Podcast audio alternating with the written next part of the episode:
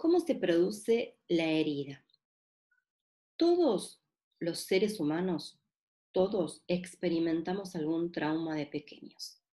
¿Qué sucede con esto, no? De que, cómo que todos experimentamos un trauma, sí. Puede ser a nivel mental, a nivel emocional y a nivel físico o sexual. Este trauma se produce en especial por, por la percepción que hemos tenido de determinadas experiencias.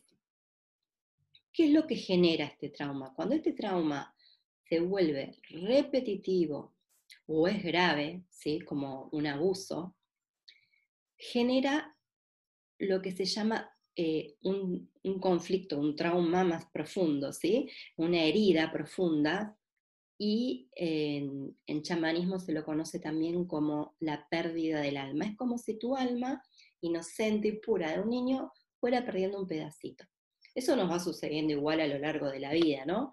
Ahora estamos abocados a hablar de esta niña interna que en realidad es la que más bloqueó todos estos traumas. Entonces ahora los vamos a ir trayendo a la luz Em, como paquetes energéticos para poder comprenderlos. ¿sí?